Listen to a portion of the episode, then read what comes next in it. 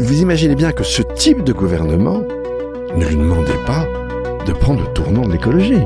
Il était conçu pour faire l'inverse. Tout va se décider dans la décennie 2020. Bienvenue sur Sismic, le podcast qui explore les futurs à partir de ce qui bouge aujourd'hui. Dans cet épisode, je reçois Dominique Bourg, philosophe, enseignant et spécialiste des questions environnementales. Dominique a été président de la Fondation Nicolas Hulot, a fait partie de la commission Coppens qui a préparé la charte française de l'environnement et a écrit à peu près une trentaine de livres. Il a récemment décidé de s'engager en politique pour promouvoir ses idées de transition sociétale et écologique. Très médiatisé, Dominique est un des porte-drapeaux en France de la cause écologique et propose ici de nous éclairer sur le diagnostic actuel, sur notre rapport au monde, sur la difficulté de changer et sur la manière dont la philosophie peut nous aider à penser les enjeux de notre époque et des temps qui viennent. Bonjour Dominique Bourg. Bonjour Julien. Merci de prendre le temps de venir sur euh, Sismic, passer un peu de temps pour discuter des, des sujets du moment. Bah, merci de votre invitation. On va commencer de, tout de suite. Qu'est-ce qui est, qu'est-ce qui est essentiel en fait de, de, savoir sur vous personnellement dans ce que vous faites actuellement pour comprendre euh, le contexte dans lequel on va parler aujourd'hui? C'est pas tant sur moi que l'interaction entre ce que j'ai fait depuis 30 ans et ce qui est en train de se passer aujourd'hui. Donc effectivement, il y a un contexte qui est très très particulier.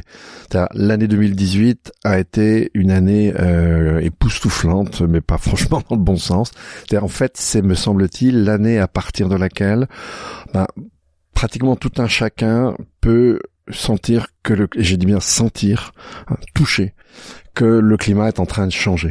Alors que jusqu'à maintenant, quand on parlait de climat, alors parfois avec une petite mauvaise foi, mais c'était souvent ma pensée au GIEC, c'est la fin du du 21e siècle, c'est un horizon lointain, etc., avec des choses modérées. Bon, non, là maintenant, on est dedans, et d'ailleurs même le GIEC avec son rapport SR15, il a le rapport sur les fameux 1,5 degrés, ça on pourra peut-être en reparler, parce qu'il y a un petit côté gag quand même là-dedans, mais du coup quand même, euh, c'est-à-dire que le curseur a été placé sur les dix années qui viennent, sur la différence entre 1,5 et 2 degrés. Alors, peu importe le caractère atteignable des 1,5, c'est bien faire comprendre que bah, finalement chaque dixième va va compter. Et là, on n'est plus à la fin du siècle, on est on est on est maintenant. Alors en, deux mots, bah, qu'est-ce qui s'est passé en 2018 On a eu des vagues de chaleur, en gros de mai à octobre, du nord de l'hémisphère nord au sud de l'hémisphère nord avec ce qui n'était par exemple pas le cas pour la canicule de 2003, quand on avait des températures records, bah, c'était des records au sens propre du terme, c'est-à-dire qu'il n'y avait pas de précédent depuis qu'on enregistre des températures depuis la fin du, du, du 19e siècle. On a eu une pluviosité complètement folle. Alors la, la, la, la, France avec euh, les inondations de l'Aude, mais le, le Japon c'était terrible au mois de juillet. Une année avant, Harvey, a sans doute été aux États-Unis les plus grandes inondations euh, jamais connues, enfin, etc., etc. Même en Suisse, à Lausanne et à Sion, il y a eu des pluies totalement hors normes. Bon, les incendies de forêt, la cinquième année en Californie, mais alors cette fois-ci, ça a pris une ampleur absolument pas connue. Des, incendies de forêt en, Suède, c'est quand même pas quelque chose de totalement ordinaire. Et puis en fait là, nous sommes donc en, en janvier. Depuis plusieurs semaines, il y a des vagues de chaleur complètement folles en Australie, qui avoisinent les 50 degrés, avec carrément par exemple les chauves-souris qui tombent euh, de manque d'eau et de chaleur. Et puis des moins 30 à Chicago en même temps, parce que le donc on, on, on est en une situation où on voit euh, pour la première fois des on sent euh, dans, dans notre chair, dans nos sens, des choses qui étaient annoncées depuis longtemps. C'est-à-dire que que c'est là. Je pense on va prendre le temps de reparler de tout ça. Ouais. disons juste, euh, Chicago, c'est intéressant parce que en, en, fait, on a effectivement les, les, les, les quatre grands modèles climatiques qui permettaient un peu de comprendre les choses qui sont en train de changer ou plutôt ça s'oriente peut-être vers un de ces modèles. Et là on voit par exemple effectivement les fronts polaires redescendre très au sud en même temps qu'on a des cyclones qui remontent très au nord. Donc il faut bien comprendre c'est un dérèglement voilà. Et les règles sur lesquelles on pouvait s'appuyer bah, sont en train de changer. Et donc le, le pendant de ça, c'est euh, une mobilisation qui est complètement. Enfin, on a franchi un seuil de mobilisation qui est extraordinaire. À, à Bruxelles, plusieurs fois, on a eu plus de 70 000, euh, 70 000 personnes. Alors je vais vous dire, à Lausanne, il y a eu euh, 8000 gymnasiens, c'est-à-dire lycéens, 8000 gymnasiens. Non mais vous imaginez, en Suisse, c'est comme s'il y avait 1 million 500 000 manifestants à Paris, quoi. Donc c'est c'est c'est c'est vraiment, on, franchit quelque chose. Alors moi, ça fait 30 ans que je m'occupe de ça. Donc bah, je suis désolé, j'arrive pas à séparer mon contexte perso de ce qui se passe dans le monde parce que là, je vois des choses euh, que je n'ai jamais vues. Je voudrais développer du coup sur la, avant d'aller justement de, creuser sur ce qui est en train de se passer, ce qui va se passer et, ce qu'il faudrait faire, sur votre grille de lecture du, monde d'une manière large. Donc on comprend bien qu'il y a une grille qui est environnementale, mais pas que, parce que vous parlez aussi d'autres choses. Donc quels sont les, les angles par lesquels vous prenez les, les sujets d'actualité? Alors, je, je, suis philosophe. Moi, ma, ma question essentielle, c'est la question du sens. Maintenant, effectivement, quand le sol se dérobe sous vos pieds et quand le ciel vous tombe dessus, il est clair que vous ne posez pas la question du sens de la même manière. Et en fait, aujourd'hui, ce qu'on est en train de vivre, alors appelons ça l'anthropocène, mais bon, peu importe, eh bien, ça nous contraint à repenser, à refondre un peu toutes nos catégories. Moi, c'est ce que j'ai fait dans ce, dernier livre, ce que j'ai essayé de faire, c'est quand même compliqué, hein, dans une nouvelle terre. Et donc, je, ne dissocie pas, si vous voulez, ces questions environnementales qui m'occupent depuis des décennies, de, la question majeure du sens. Alors après, ça... Du sens de... de... Bah, du, de, du sens de l'existence, du sens de l'histoire, si tant est que l'histoire est un sens, etc. Et donc, en, en, fait, ça nous contraint à, à repenser les grandes catégories à partir desquelles on construit justement le sens. Par exemple, bah, la modernité, elle a séparé d'un côté, et ça on pourrait y revenir, c'est quand même très important, elle a séparé la nature, qu'elle a réduit à des à un agrégat de particules mécaniques reliées par une loi très simple. Et bon, du coup, les animaux apparaissent comme machine, et puis évidemment les êtres humains apparaissaient comme totalement extérieurs à cette nature. Là, on était dans ce qu'on appelait le dualisme. Alors ça, ça a été une matrice de sens très importante. Je vais vous le montrer tout de suite. À partir du moment où on a commencé à concevoir les choses comme ça, eh bien effectivement, on s'est mis et les deux vont ensemble à penser le progrès, et on a pensé le progrès comme une espèce d'arrachement continu à la nature. Aujourd'hui, vous avez une espèce d'artificialisme fou. Alors, on, on, on, le voit dans la destruction de l'environnement, mais le parallèle, c'est tout ce qui va se passer du côté, si vous voulez, de la mécanisation de l'esprit. Tout ce qui va se passer du côté du numérique, de l'intelligence artificielle, etc. Bon, ce qu'on appelle le, le, le, transhumanisme, pour aller vite, parce que ça, c'est une sorte d'idéologie qui se greffe sur sur une vague technique On, se considère comme étant séparé de la nature et comme n'ayant rien à voir avec la nature, comme étant quelque chose à dominer, à exploiter, c'est ça? Absolument. Et d'ailleurs, en fait, ce, ce qu'il faut bien comprendre, c'est que ce euh, comment euh, l'avènement de la science moderne a, a, vraiment été puissant, enfin a créé un paradigme euh, qui a mis en forme jusqu'à la sensibilité des gens, jusqu'à dans les dans les fermes, c'est c'est le questionnement par exemple, euh, dans dans les fermes la, relation aux animaux, etc. L'emploi de certains mots d'animaux pour nous injurier, etc. Tout ça a changé.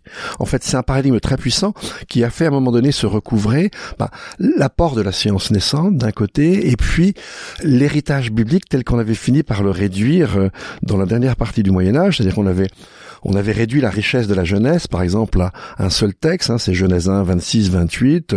Nous sommes seuls parmi les créatures à avoir été créés à l'image, à la ressemblance de Dieu. Donc, comme vous venez de le dire, effectivement, nous sommes appelés à, dominer les animaux, à être craints de ceci. Donc, ces deux enseignements, l'extériorité de l'homme à la nature, que pouvait poser ce texte, il y en a d'autres dans la jeunesse qui disent le contraire, mais euh, que pouvait poser ce, ce, texte, alors du coup, ça donne une, espèce de boîte à sens extrêmement puissance et puis sens aussi bien ce qu'on sent que ce qu'on comprend.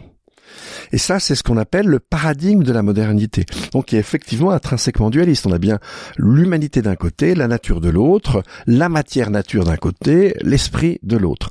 Et puis, la modernité, petit à petit, va finir par absorber l'esprit dans la matière, mais on va toujours rester dans cet horizon dualiste. C'est-à-dire, on aura toujours une humanité opposée à la nature, et le progrès, la direction dans laquelle on devrait aller, eh bien, c'est de détruire sans cesse la nature. C'est par la, destruction de la nature qu'on se réalise. C'est pour ça que je parle de sens. On, est en plein dedans.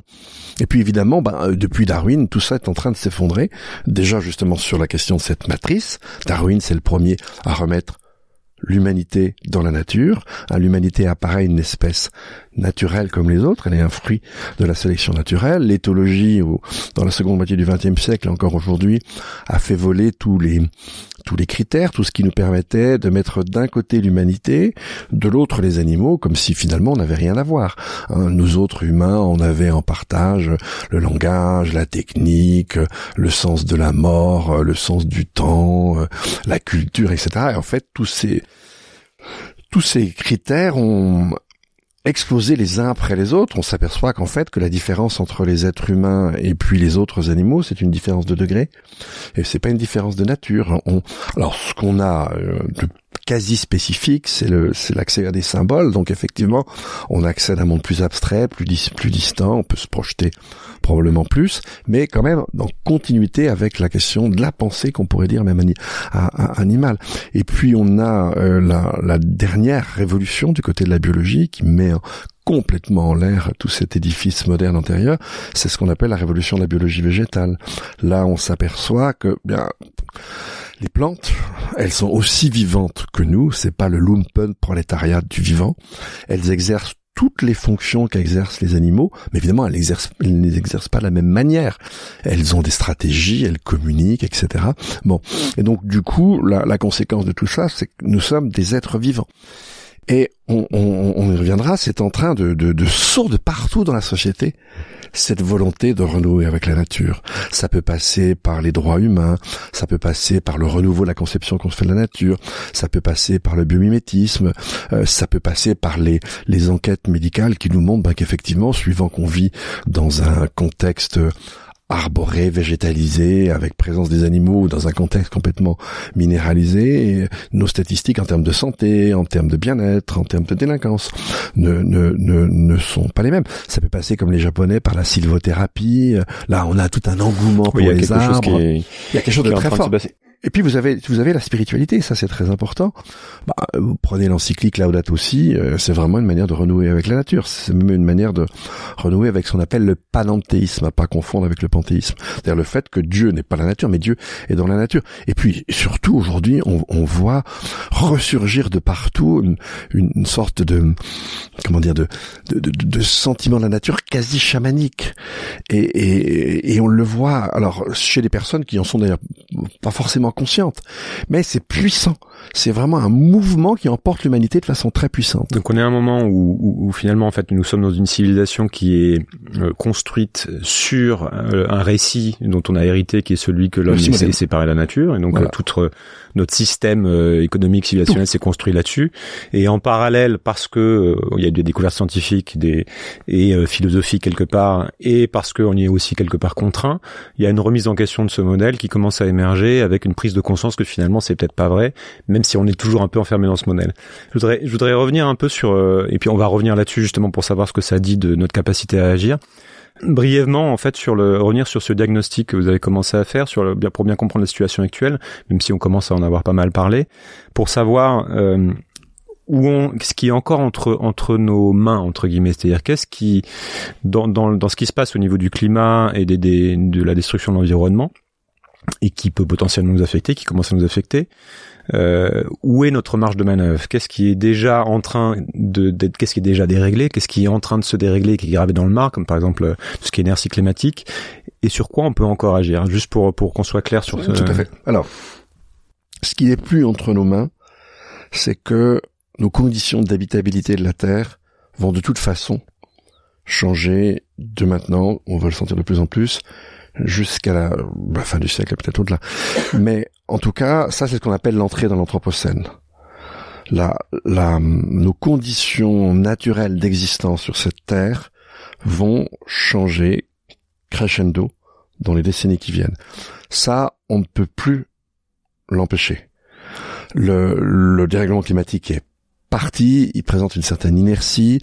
Nos sociétés présentent une immense inertie, ce qui fait, on a encore aujourd'hui, on utilise encore 80% euh, de notre énergie primaire est extraite des, des, des, fossiles. On va pas arrêter ce véhicule en, en, en, quelques jours. En plus, bien, écoutez, le, en gros, le climat d'aujourd'hui, c'est nos émissions d'il y a 20 ans, et donc le climat dans 20 ans, c'est nos émissions euh, d'aujourd'hui. On a commencé à réchauffer les océans. Là, on est sur une inertie extrêmement lente la, biodiversité, c'est une catastrophe totale. On a commencé à tout désinguer. Moi, j'aime bien prendre cette image pour faire comprendre aux gens. C'est le vivant, c'est en fait une comme, bon, c'est vraiment une manière de, faire le lien avec le paradigme mécanique, mais c'est comme une voiture qui perdrait des tôles et des boulons depuis des décennies. Donc évidemment, à un moment donné, elle pourrait peut-être s'arrêter. Et donc, voilà, ça, on, on, ne va pas revenir sur ces dégradations. On a beaucoup dégradé. C'est là et on va le sentir de plus en plus. En revanche, en revanche, reste dans nos mains la possibilité de freiner, de freiner très vite et de commencer à réorienter notre notre trajectoire. Ça, ça reste dans nos mains, mais encore une fois, avec des fenêtres d'action qui sont très courtes. là, on peut reprendre ce que dit le, le, le GIEC. Disons, tout va se décider dans la décennie 2020. D'accord. Alors on va on va partir là-dessus justement pour voir quelle est notre capacité à agir et ce qu'il faudrait faire.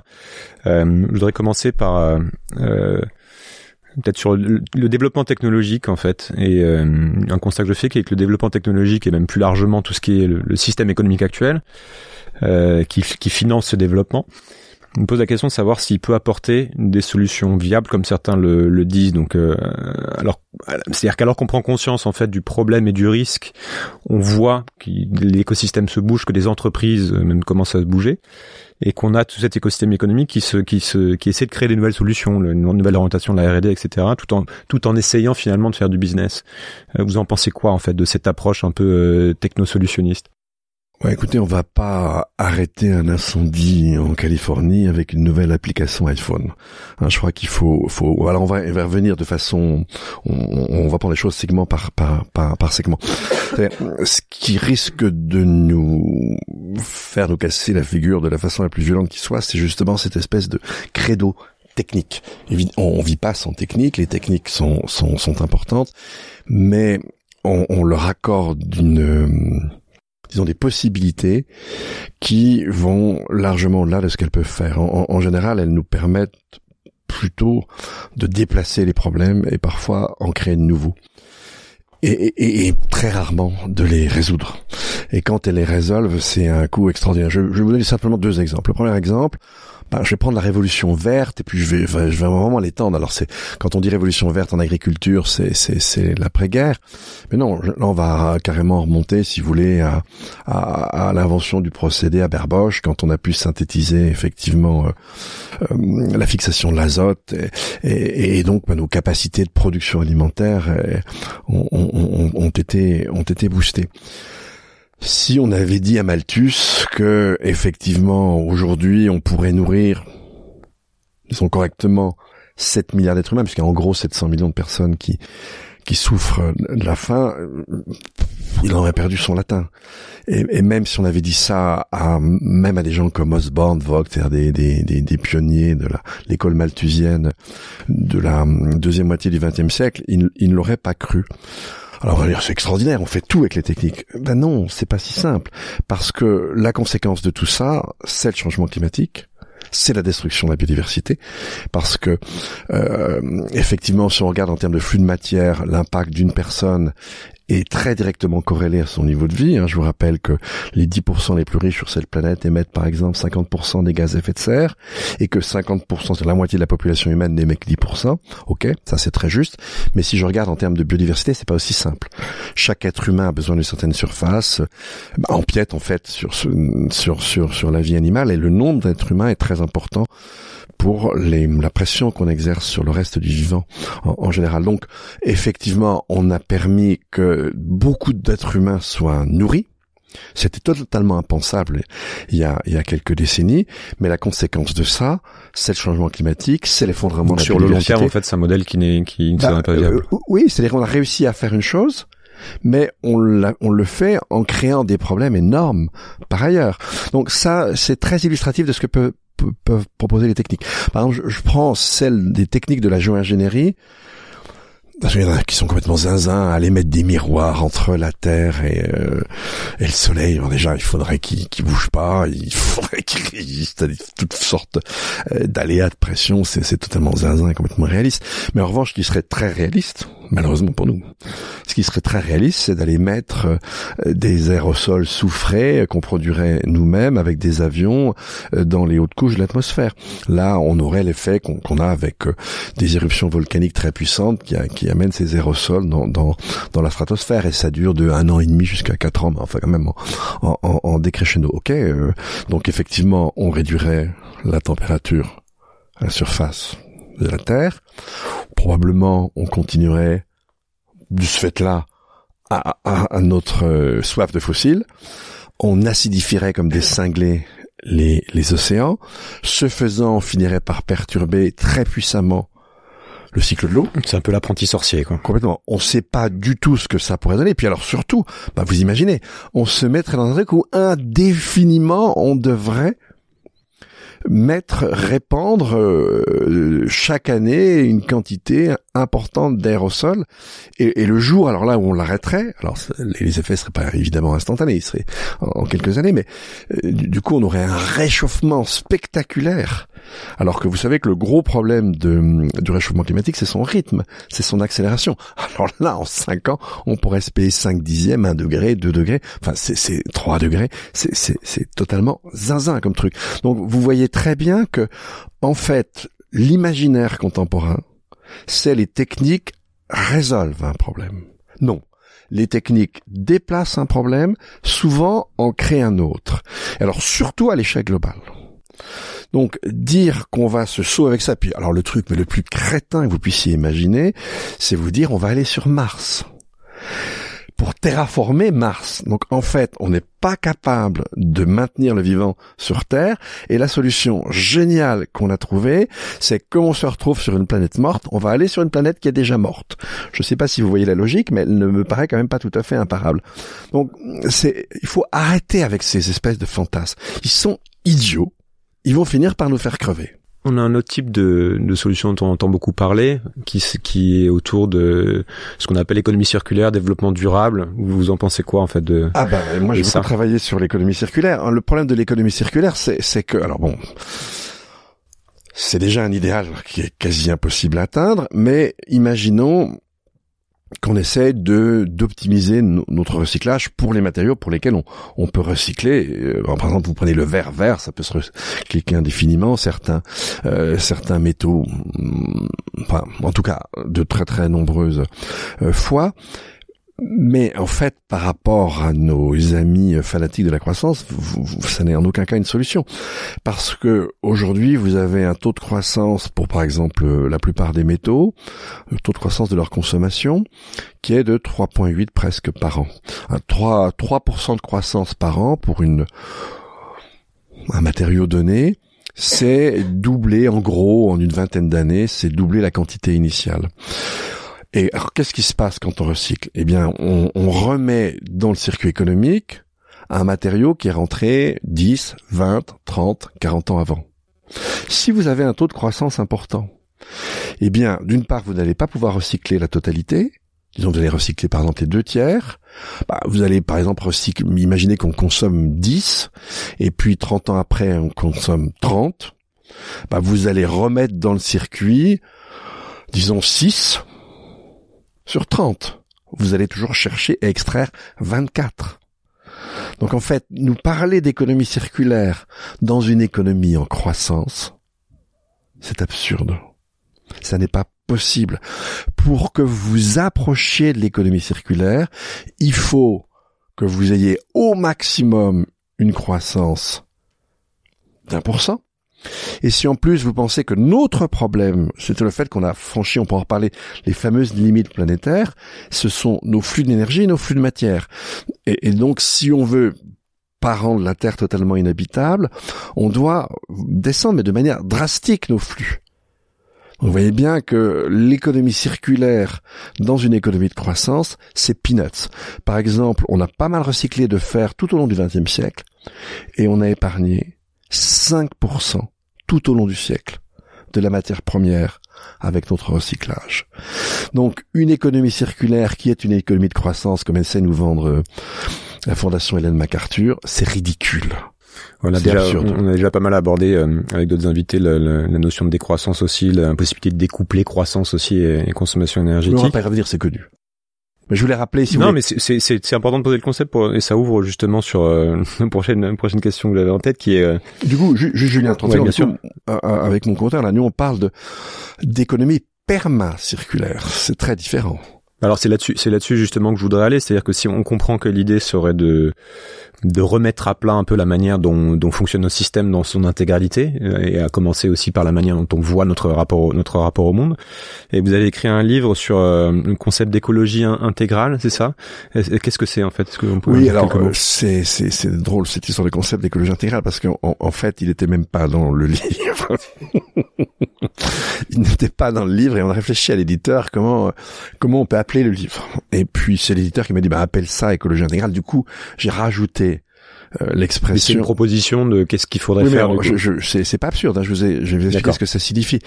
Bon, et on, a rajouté ça dans le titre. Après, donc, euh, Delphine Bateau avec qui je travaille, l'expression lui plaisait bien, elle, l'a reprise. Maintenant, je la garde. Et, du je suis obligé de lui donner un sens. Peut-être qu'il n'avait pas initialement. Mais enfin, en tout cas, écologie intégrale, euh, on avait ça, par exemple, dans l'encyclique La Date aussi. C'est tout simple. C'est simplement dire que le recto et le verso des problèmes écologiques, eh bien, c'est, enfin, nos problèmes présentent un recto et un verso, mais sont les mêmes problèmes. Ils sont à la fois écologiques et sociaux. C'est-à-dire qu'en fait, c'est quoi les inégalités?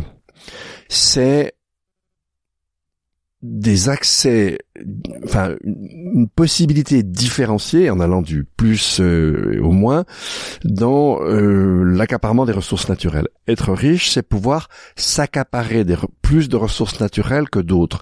Donc je ne peux pas distinguer l'aspect écologique de l'aspect social.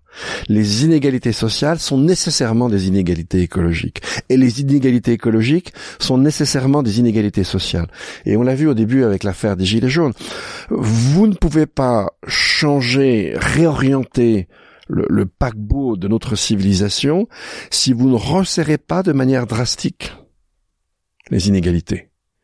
On a, on a un problème gigantesque de flux de matière et de flux d'énergie. C'est tout le monde qui doit voir ces flux se réduire. Tout le monde. Alors, ça ne veut pas dire qu'on va aboutir à un égalitarisme absolu. Une société avec un égalitarisme euh, absolu, un égalitarisme absolu, c'est pas forcément génial.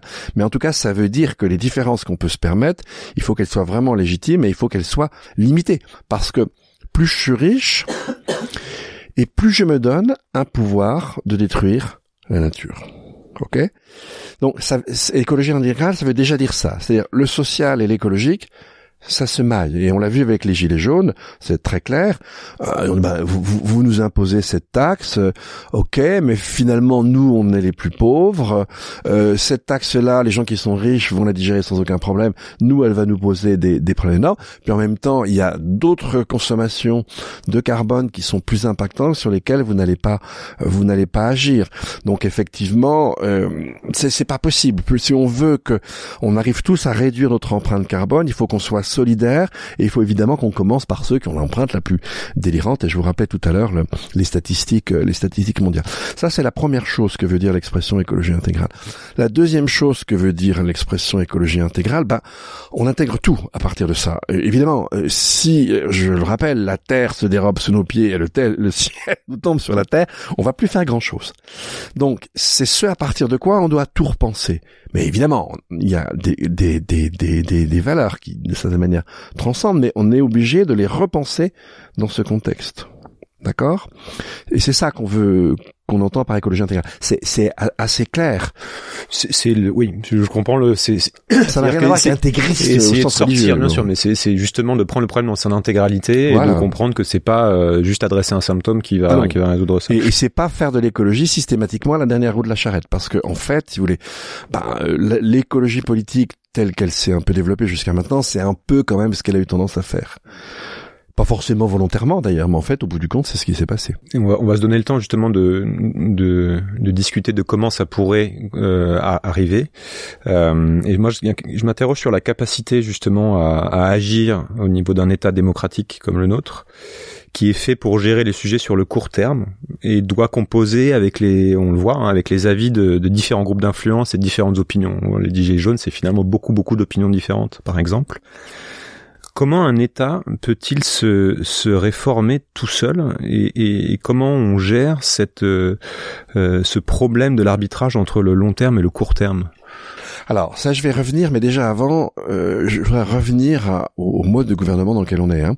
C'est-à-dire que ce qu'on appelle la démocratie représentative moderne, c'est quelque chose qui est un des fruits de ce qu'on appelait la philosophie du contrat. 17e, 18e siècle. Et je vais prendre Benjamin Constant parce que donc là on est début du 19e et, par exemple le, le, le, fameux discours sur les anciens et les modernes qui date de 1819. Ce texte est très intéressant parce que il nous permet de comprendre il nous permet de comprendre le pourquoi la démocratie est représentative. Et c'est pas qu'une question de nombre. Euh, c'est tout simplement parce que nous dit Benjamin Constant, le souci d'un moderne, c'est plus du tout le souci d'un ancien. Pour les Grecs, alors vous vous en souvenez, la cité grecque, c'est 20% au maximum de citoyens libres, et encore, on devrait dire 10% parce que les femmes n'accédaient pas à la vie politique, c'est zinzin, mais voilà. Et puis, c'est 80% d'esclaves. Bon. Et donc, en fait, c'est quand même essentiellement des aristocrates, même si vous avez des paysans et des artisans, ils sont pas toujours à l'Assemblée. Et donc, en fait, eh bien, la chose principale pour un, euh, pour un citoyen grec, c'est la chose politique. Tout simplement pourquoi? Parce que tout ce qui est économique, il le confie à des esclaves. Et, évidemment, bien sûr, ce sont aussi des esclaves énergétiques, évidemment. Hein. Mais donc, et lui, il peut s'adonner aux choses politiques, parce que la chose économique est prise en charge par d'autres. Benjamin Constant nous dit, pour les modernes, c'est pas ça. Et c'est effectivement, c'est le fruit de la, alors on va pas tout expliquer, mais c'est, c'est le fruit de la philosophie du contrat. Et, et en fait, c'est aussi une des conséquences des guerres de religion. Ben non, pour nous autres modernes, la chose la plus importante, c'est d'accumuler de la richesse peut-être pas fascinant, mais enfin quand même, c'est bien comme ça qu'on s'est qu'on s'est construit. Donc le problème du moderne, c'est de produire, d'échanger et de consommer. Et ça, c'est toute son affaire. Alors nous dit Benjamin Constant, ok, vous êtes des modernes, c'est votre problème. Bah, vous pouvez pas vous occuper comme un grec le faisait de la vie de la cité. La démocratie chez vous, elle est nécessairement représentative. Alors on a nos amis gilets jaunes qui, qui veulent faire un RIC tous les jours. C'est n'importe quoi. En France, il y a 2000 décisions législatives par an. On va faire 2000 référendums? C'est ridicule. En Suisse, où il y a des votations d'initiatives populaires, moi je suis à fond pour, je pourrais peut-être, on aura peut-être le temps d'expliquer, mais, mais on les fait pas sur tout. On les fait sur un certain nombre de décisions fondamentales. Et, par exemple, si un jour on voulait que la France, effectivement, se dise, bah ça y est, on a pigé, et nous, on se dit, horizon 2050, l'ensemble de la France, et donc toute la population française, décide de redescendre son empreinte écologique à une planète, vous imaginez bien que c'est pas une question qu'on va décider qu'avec des représentants. Ça touche notre intimité. Là, il faut que ce soit le peuple dans sa totalité, c'est-à-dire la diversité des gens. Hein, c'est ça le peuple, c'est la diversité des gens. On a tendance à l'oublier. Il faudrait qu'ils soient d'accord en grande majorité sur un sujet pareil. Alors je reviens à mon histoire de Benjamin Constant. S'il y a démocratie représentative, c'est parce que le gouvernement, il est là pour permettre aux gens de s'enrichir. Et ce qui fait qu'on va finalement de faire autre chose, c'est-à-dire de se consacrer à autre chose que la vie consacrer à sa activité économique. Et c'est la raison pour laquelle, bah, par exemple, pour le Conseil constitutionnel, pour le Conseil d'État, les libertés humaines les plus importantes, c'est les libertés de produire et de commercer. C'est tout notre système qui est là-dessus. Donc vous, vous imaginez bien que ce type de gouvernement ne lui demandait pas de prendre le tournant de l'écologie. Il était conçu pour faire l'inverse. Il a très bien réussi. Il nous a tellement enrichis que maintenant c'est le bit sur la planète. Et encore, ils n'ont, ils n'ont enrichi ces gouvernements que là où ils étaient, donc plutôt euh, les anciens pays industriels, même si maintenant le, le, le modèle s'étend sans passer par ce gouvernement. Donc on a un modèle politique, un système politique qui n'est pas en capacité structurellement de prendre un virage qu'il faudrait prendre. Non. Alors pour moi, c'est très clair. C'est, non. Il, tout son cahier des charges lui fait dire autre chose. Et j'aime souvent répéter ça, mais vous prenez même la Convention de cas des Nations Unies sur les changements climatiques, hein, celle qui encadre toute la négociation, toutes les COP, de la COP 1 à la COP 24. Article 3, alinéa 5. OK On doit réduire les émissions, mais à une condition c'est que ça n'entrave pas le commerce international. Bon, la, la, la messe est dite. Hein. Donc en fait, nos sociétés, et elles ont étendu ça à la, terre entière, même les régimes autoritaires, Singapour, la Chine, sont là-dessus. Donc ils sont pas en contradiction avec le raisonnement de Constant.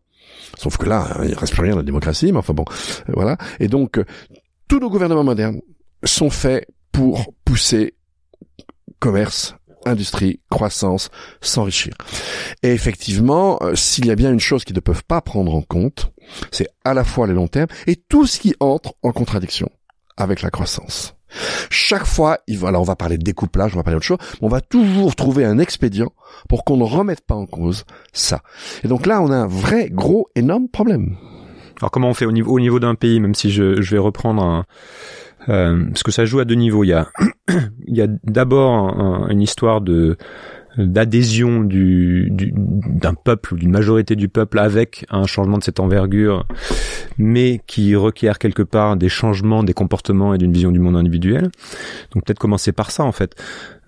Changer les croyances, c'est-à-dire ou changer euh, la manière dont on se projette dans sa vie, à l'époque où il y a des bulles d'information, où on a un, idéal de vie centré sur la consommation, à l'époque où on a un, un, une capacité à avoir un diagnostic commun, puisqu'en fait chacun a ses sources d'information justement, où on a euh, même sur le niveau des, des sciences des, de l'économie, on a un prix Nobel euh, d'économie qui euh, dit que c'est génial, on a plus 5 degrés, donc même à ces niveaux-là, à 6-2, on n'arrive pas à s'entendre, où on n'arrive pas à construire un récit commun, même les gilets jaunes, il n'y a pas de récit commun là-dedans. Comment on arrive à se mettre d'accord sur une croyance commune et une cause commune euh, avec cette masse d'individus finalement? Parce qu'on commence à se faire tabasser. J'ai pas d'autre réponse. Donc ça ne bougera que dans l'urgence en fait. Bah, c'est pour ça que ça commence à bouger.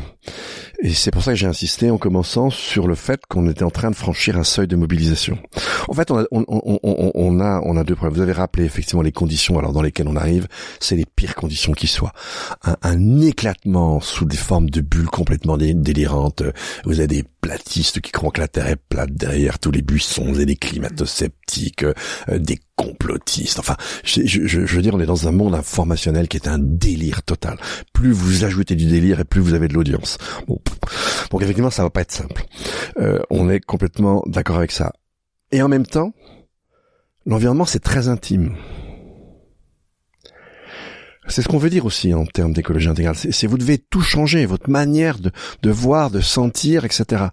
Alors on, on a vu tout à l'heure qu'il y avait un mouvement très profond dans la société qu'on contrôle pas, qui est en train de jaillir, de sourdre, qui, qui nous amène à, à, changer. Mais contre lui, il a les GAFA, il a tout cet ordre. Mais quand même, il est là. Il est là, il est pas, il est pas négligeable. Donc en fait, c'est une course de vitesse. Mais ce que je veux dire, c'est que, alors, écologie et autoritarisme, ça ne va pas ensemble. Ça peut pas marcher. L'écologie, ça exige un citoyen conscient et réflexif. Alors, euh, ouais, ça va pas être simple. Hein. Mais si vous n'êtes pas convaincu, vous ne changerez pas. Alors moi, je compte beaucoup sur le changement réel du monde autour de nous pour faire que la partie des gens qui commencent à comprendre ça atteignent un certain seuil statistique. Quand vous avez 5-6% d'une minorité, vous changez pas la société.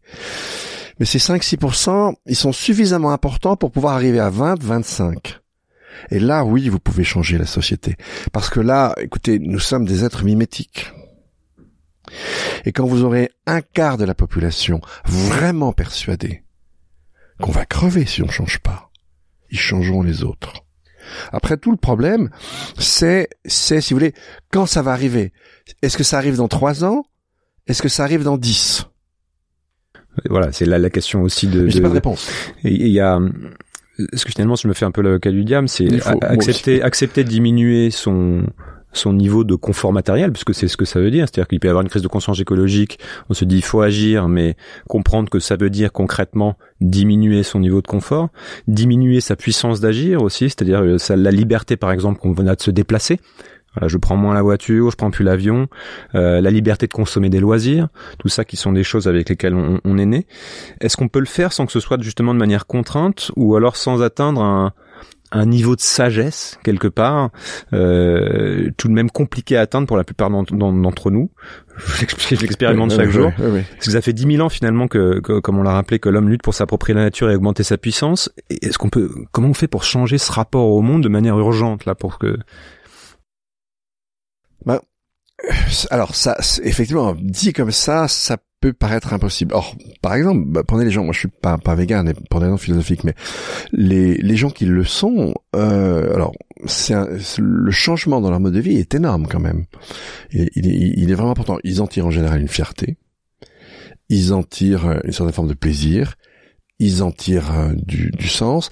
Donc et, et le la, la, la comment dire, je sais pas moi, quelqu'un qui se met effectivement à ah, et systématiser jusqu'au bout son réduire son empreinte carbone écologique etc euh, bon c'est hyper astreignant il va devenir relativement chiant pour les autres mais euh, mais en même temps, il va aussi en tirer du sens. Le, le, le problème, c'est si je le fais seul, je suis une espèce d'asset et de héros, pas simple.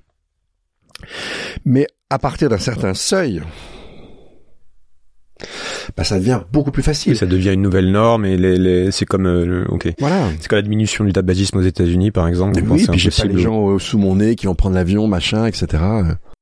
Je voudrais continuer dans cette logique pour bien comprendre justement quelle serait euh, quelle est la part de ce qui ce qui est réaliste et ce qui est ce qui l'est moins. On, on, se place dans cette idée que, par exemple, en France, il y a un mouvement qui naît, il y a un, effet d'entraînement, que on décide au niveau de l'État de complètement sortir de ce jeu et de changer la politique je dois essayer d'aller creuser sur les conséquences justement au niveau d'un État qui, décide d'agir de, manière différente par rapport à par rapport aux règles du jeu finalement qu'on met en place. Ces règles du jeu international aujourd'hui, le système dans lequel on est, est basé sur la, compétition finalement et, cette compétition autour de la croissance et l'appropriation des, euh, ressources. diminuer sa consommation énergétique, puisque c'est ce que ça voudrait dire, sa consommation de ressources, c'est renoncer quelque part à une forme de puissance économique, euh, et donc une perte de puissance, ça correspond à une perte de puissance d'agir, qui peut correspondre à une perte de souveraineté aussi. C'est-à-dire que si j'ai moins de puissance économique, je ne peux pas avoir euh, la capacité de défendre mon territoire, à empêcher que mes entreprises soient rachetées, etc., etc. Comment on arbitre entre cette nécessité de, de, pour un État de préserver cette souveraineté et cet impératif écologique? Et quelque part, la question que je me pose, c'est est-ce qu'on n'est pas tous embarqués dans un mouvement qui nous dépasse finalement? Oh, il y a forte chance que ce soit le cas. Maintenant, ça ne veut pas dire qu'on ne puisse rien faire non plus. Euh, je pense pas que la contradiction soit si béante et de façon si, si immédiate. En fait, euh, si, enfin déjà la première chose, c'est que première chose, une gouvernance plus écologique de la société, ça ne se fait pas sans l'assentiment des gens. Première chose. Deuxième chose, ça ne se fait pas comme euh, le gouvernement Macron, c'est-à-dire euh, ça va pas être un gouvernement technocrate qui va décider en lieu et place des gens de tout un tas de choses. En fait, ça serait plutôt une manière de gouverner par objectif. On se donne des objectifs communs. Par exemple, on s'est dit, euh, horizon 2050, la France a une planète écologique, donc là, elle est à plus de 3. Donc, on se donne des étapes. Et puis, euh, ces étapes, bah, on libère un certain nombre d'initiatives pour les atteindre. C'est un peu ce qu'on l'idée qu'on défend avec le bouquin d'Hansperger, avec Hansperger. Euh, c'est le, le, le, fait que les atteindre, c'est très difficile. Et, et c'est pas quelques types en chambre qui vont en décider. Ça, c'est pas possible. On décide, eux vont proposer un objectif, mais qui s'appuie sur une culture quand même partagée dans la société. L'objectif, on ne va chercher à l'atteindre que s'il est avalisé par le grand nombre, et ensuite on libère les initiatives. La, France est un pays assez génial pour ça. Il y a énormément d'initiatives d'agroécologie, de low-tech, de communauté, etc. Bah, déjà, ça on le facilite. Hein, c'est ce que euh, ma, collègue Sophie Svaton appelle le, revenu de transition écologique. Donc laissez faire, laissez faire. ah, oui, alors là, franchement, il faut que les, il faut que les initiatives de partout. Et puis maintenant, il y a sans doute aussi un certain nombre de services qui vont être importants, même certains objets, pour aller vers ça, où vous pouvez pas, peut-être, vous avez peut-être certains grands groupes qui seront très performants pour les faire. Alors en même temps, au bout du compte, ça veut quand même dire que le nombre d'objets qu'on va faire va diminuer. On aura quand même plutôt tendance à les reproduire, à les produire de manière plus locale, à les réparer de façon locale. Mais ça n'empêche pas qu'il y ait peut-être un certain nombre de choses. Bon voilà, c'est assez compliqué, mais en tout cas, vous laissez faire les choses, vous libérez les initiatives, mais en revanche, vous contrôlez très sévèrement un certain nombre de normes. Alors, attendez, ça, ça c'est c'est c'est une une chose. Sur la, là, c'est sur ce qui se passe en interne par rapport au, niveau international. attendez, voilà, c'est, c'est, c'est à ça que je voulais en venir. Et donc de, de, de ce fait-là, par exemple, par rapport à la, ce que vous appelez la puissance militaire ou la puissance capitalistique, etc. C'est sûr que si vous entrez dans une démarche décroissante, alors c'est compliqué une démarche décroissante parce que dans un premier temps, il y a certaines choses qui vont croître Donc pour arriver à descendre l'empreinte, il y a un moment donné, bah, vous avez des flux qui vont repartir dans certains domaines. C'est pour ça que c'est assez compliqué dans les dans les choix. Mais vous allez aussi devoir faire des choix. Et même si euh, vous n'entrez pas dans un régime écolo, de toute façon, on aura des problèmes d'énergie. De toute façon, on aura des problèmes de matériaux. Et le côté dispendieux de notre usage d'énergie et de notre usage de matériaux aujourd'hui, vous n'allez pas pouvoir le prolonger très très longtemps. Donc si vous anticipez ça à l'avance, bah, lorsque les, les resserrements, les goulots vont arriver, vous serez bien plus prêt et vous allez beaucoup plus renforcer vos capacités de résilience.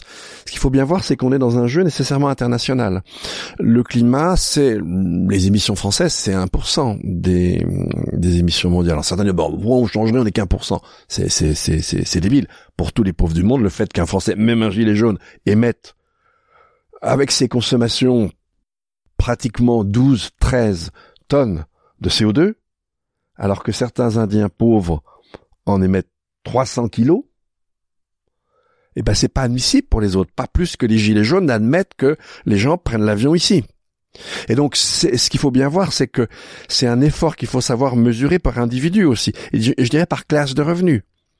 Et donc, on a tous à faire l'effort, mais évidemment, vous n'allez pas décider de l'effort que vont faire les autres. Donc, à la fois, on doit faire cet effort par son exemple, inciter d'autres à le faire, et en même temps prendre des mesures de résilience très territoriales et très locales. Donc si je comprends bien, c'est aussi, euh, ça voudrait dire avoir cette capacité au niveau d'un État de favoriser encore une fois le long terme sur le court terme, c'est-à-dire d'accepter que à court terme, je vais peut-être perdre euh, davantage que ce que je faisais avant sur le jeu économique international, mais ça me permet de me préparer à long terme sur le nouveau, les nouvelles règles du jeu qui arrivent, qui seront beaucoup plus celles de la résilience. C'est un peu ça qu'il faut comprendre. Oui, tout à fait. Et puis de toute façon, quoi qu'il arrive, si vous voulez, il y a, je, je veux dire, euh, enfin, la quantité d'énergie qu'on dépense aujourd'hui, c'est une parenthèse dans l'histoire. Elle, va se refermer. La quantité de matériaux dont on dispose aujourd'hui, c'est une parenthèse dans l'histoire. Elle va se refermer. Donc, pour un certain nombre d'activités, vous prenez simplement la science d'aujourd'hui. Enfin, je veux dire, elle, elle, elle, euh, l'utilise, mais enfin une gabegie, et, et on peut pas faire autrement. C'est dans un premier temps. Mais bon, bah, même là-dessus, il faudra un jour revenir. Il y a des choix qu'on devra faire qui seront des choix sociaux assez difficiles. On pourra plus tout faire comme on le faisait. Et plus vous anticipez ça, plus vous l'associez avec un mieux vivre, et plus c'est acceptable. Donc, ça, si vous voulez, si vous rentrez dans cette démarche, ça ne veut pas dire euh, qu'il y a plus d'armée française au bout de cinq ans, pas du tout. C'est-à-dire qu'il y a un certain nombre de dépenses qu'on va réserver, qu'on va prioriser. Et ça, c'est des choix qui doivent être faits de façon nationale.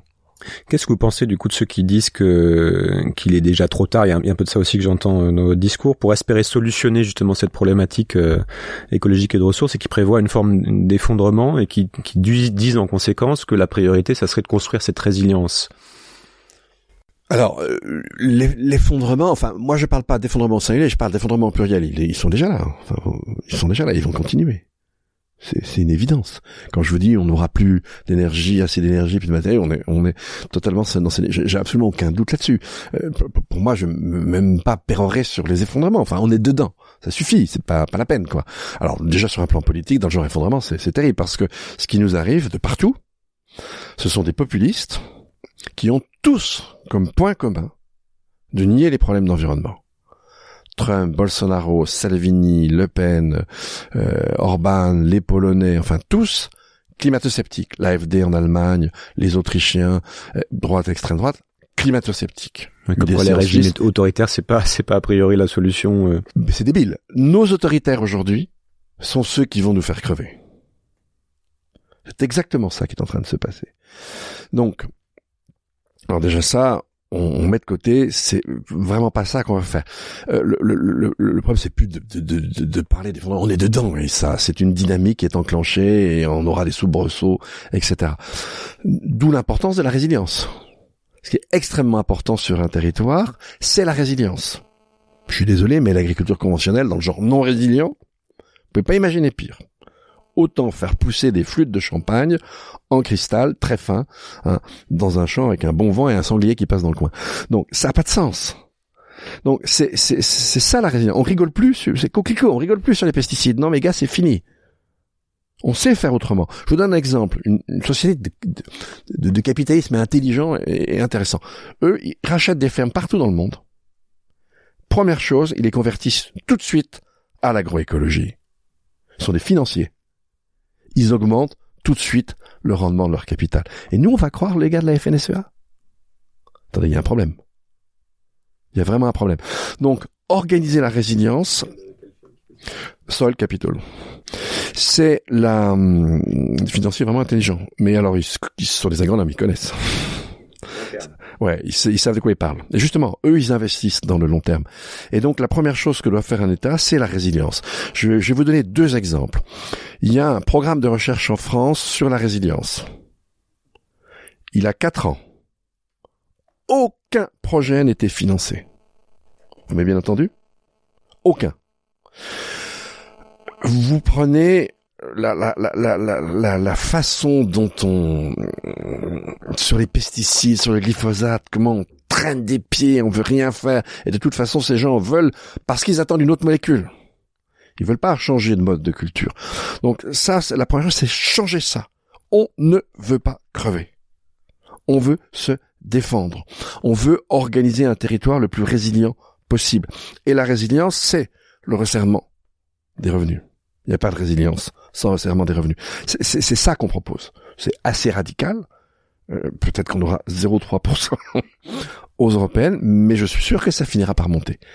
Parce qu'on voit très bien qu'il y a une partie de la société qui a vraiment compris, notamment la partie jeune de la société et qui ne veut pas s'en laisser compter. Donc le projet, euh, la politique, euh, puisque vous engagez en politique, le projet à porter, c'est de, ça correspond à cette écologie intégrale, c'est-à-dire de remettre cette problématique de euh, qui, qui découle d'une prospective, finalement, qui découle d'une vision de l'avenir, euh, qui est celle qu'on vient de discuter.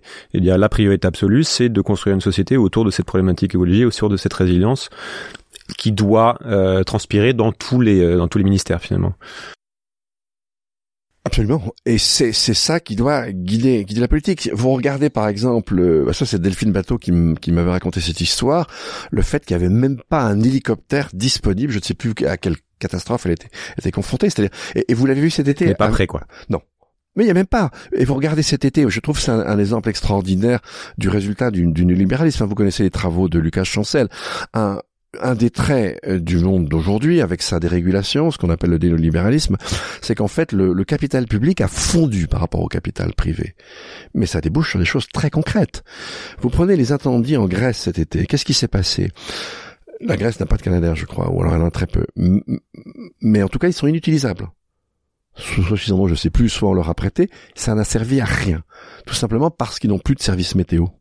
Donc un avion canadair qui ne sait pas quel est le sens du vent là où il est, son loup, euh, elle va pas aller sur la cible.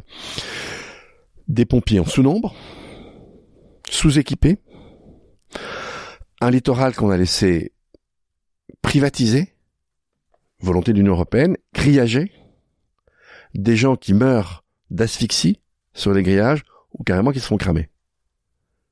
C'est ça le monde néolibéral c'est l'absolue non-résilience. Qu'est-ce que, hum, par rapport à cette question, je vais rester un petit peu sur la politique, euh, pour avoir euh, dans, cette dans cette conquête quelque part du, du, pouvoir, cette prise de pouvoir, quelles sont les, les, étapes fondamentales? Par quoi il faut commencer pour euh, pour avoir un, espoir de de se faire entendre? Quel, quel est le message clé en fait? Le, le, le message clé, je dirais c'est le message de Greta Thunberg. Elle est très claire. Vous ne faites rien. Vous foutez complètement de nous. Vous, vous, par votre indifférence, vous allez nous faire vivre soit dans une planète quasi invivable, soit vous allez nous faire crever. Et on ne le veut pas. En aucun cas. Et on est prêt à faire de la désobéissance civile si vous ne voulez pas changer. Que vous soyez gouvernant ou que vous ayez un gilet jaune. Nous, on veut vivre. Et donc, ça, c'est le message. Et ce message-là, il faut bien le corréler à ce qu'on sait de la réalité. Et il faut bien relayer ce qui se passe. Je trouve affolant que vous n'ayez aucune information sur ce qui se passe en ce moment en Australie. il faut aller sur certains sites spécialisés pour la trouver. Alors qu'on vient de passer un été boréal, qui est un été exceptionnel. Vous l'avez, vous avez un été austral analogue. On le dit même pas aux gens. Et, par exemple, si effectivement on a les froids, les grands froids, faut leur expliquer aussi, c'est pas du tout contradictoire. C'est la même mécanique de, de dérèglement.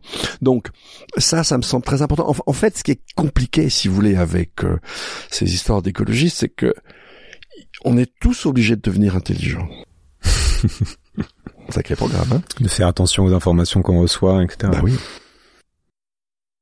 Dernière question, qu'est-ce qui vous met plus en colère aujourd'hui? Qu'est-ce qui vous donne espoir? On a un peu touché du doigt, mais je voudrais bien bien comprendre là où sont les les sujets bah, pour ce qui, ce qui me fout en colère, c'est tous ces connards de fachos, quoi. Je veux dire, euh, tous ces gens qui votent pour des des gens qui les ruinent, Trump, et qui vont les faire crever. C'est totalement est-ce qu'on n'est pas dans, dans, aussi une conséquence de mais de, de, bah, l'information bah, évidemment, on est dans, on est dans cette conséquence-là, mais mais ça me fait ça me fout en colère quand même quoi. C'est pas possible autrement, parce que et, et euh, c'est-à-dire vous votez contre vous-même et vous vous en rendez pas compte, c'est un peu ça le. Ah oui, bien sûr que, bien sûr qu'ils votent contre et, et ils s'en et ils s'en rendent pas compte. Alors tout est fait pour qu'ils ne s'en rendent pas compte. Hein, si si vous n'aviez pas par exemple une chaîne comme Fox News aux États-Unis, je pense pas qu'il y aurait autant de gens qui votent pour euh, voilà. Et puis quand nous autres humains, c'est aussi la leçon de ça. Attention, hein, je, je suis pas en train de les insulter, qu'on comprenne bien. En fait, on est tous très fragiles en tant qu'être humain. On est très fragiles. C'est pour ça qu'on a besoin de veiller les uns sur les autres. Et en fait, bah, quand on nous met dans une situation de faiblesse, on peut, on, on peut basculer, on peut se laisser aller à justement aller, mais alors contre ses intérêts, et on peut être envahi par la haine. Mais en revanche, je pense qu'on est chacun capable euh, de lutter pour ne pas être envahi par la haine. Donc moi, j'ai de la colère, mais je n'ai pas de haine. Ça, c'est le truc qu'il faut absolument empêcher. Haïr, ça a toujours fichu l'humanité dans les pires des choses. Et en, en, général, la haine est très mauvaise conseillère, elle vous rend con. Mais vraiment con. Et donc la première chose contre laquelle il faut lutter, euh, c'est c'est la haine. Et là, effectivement, elle est tellement répandue aujourd'hui. On a carrément des Rattenfänger, c'est des joueurs de flûte, hein, comme comme dans la légende allemande. vous savez, ce joueur de flûte qui emmenait les gamins après avoir emmené les rats à la rivière, comme il n'a pas été payé, il a emmené les gamins se, se noyer à la rivière. On en a pas mal hein, sur la scène politique. En France, on est assez bon. On a beaucoup de Rattenfänger. Donc ça, ça me fout dans une rogne incroyable. Je ne supporte pas ces gens-là c'est viscéral presque. C'est pas très bon hein, d'ailleurs parce que je, suis en contradiction avec ce que j'ai dit. et puis là, mais, mais c'est humain justement. Et, et là, et là, la chose qui me donne de l'espoir, ben, c'est cette mobilisation de la, de la jeunesse, quoi. Ça, je, je alors, je, vous ai dit tout à l'heure, mais à Lausanne, euh, hmm, prise de conscience et, et, mobilisation. Ah ouais, c'est, assez étonnant. Et, moi, je vois, évidemment, je suis prof, je vois avec mes étudiants. Enfin, bon, je, je, veux dire, euh, tous les étudiants, enfin pas tous, mais une grande partie des étudiants, euh, la question d'effondrement, ça les fascine, ils, connaissent ça sur le, sur le bout des doigts, on leur compte pas, on leur raconte pas sur le sujet, quoi. Bon, donc euh, bah, ça justement, ça, ça me donne de l'espoir, parce que quand ils se rendent dans cet imaginaire-là, parce que c'est aussi un imaginaire, ça veut dire qu'ils sortent de l'imaginaire qui était celui de ma jeunesse on avait bien de justice sociale, mais en fait, on était quand même dans un monde consumériste. Et, et on, on mettait mollement en cause. Là, euh, eux, ils ont pigé. De toute façon, il est mort, cet univers. Il est fini. On n'aura pas ça. C'est pas ce vers quoi il faut aller. Et, ça, je crois que c'est extrêmement important. Et, on voit que en même temps, quand il y a le côté reconnexion avec la nature qui vient, voilà, on a tout gagné. Et donc, euh, ça, ça me donne énormément le, le moral. Merci beaucoup Dominique. Merci à vous. Merci beaucoup d'avoir pris le temps d'écouter cet épisode. N'hésitez pas à découvrir les autres épisodes déjà publiés dans lesquels j'explore d'autres points de vue, d'autres clés de lecture sur les forces à l'œuvre qui feront le monde de demain. Vous pouvez vous abonner à ce podcast sur votre appli préférée pour être sûr de ne rien rater. Et je vous invite aussi à laisser un commentaire ou un avis, 5 étoiles si possible, sur Apple Podcasts ou iTunes pour m'aider à rendre ce podcast visible. Vous pouvez retrouver cet épisode sur sismic.fr avec toutes les références citées ainsi que d'autres liens pour continuer à creuser les sujets évoqués. C'est Sismic, c'est demain et ça bouge. À bientôt.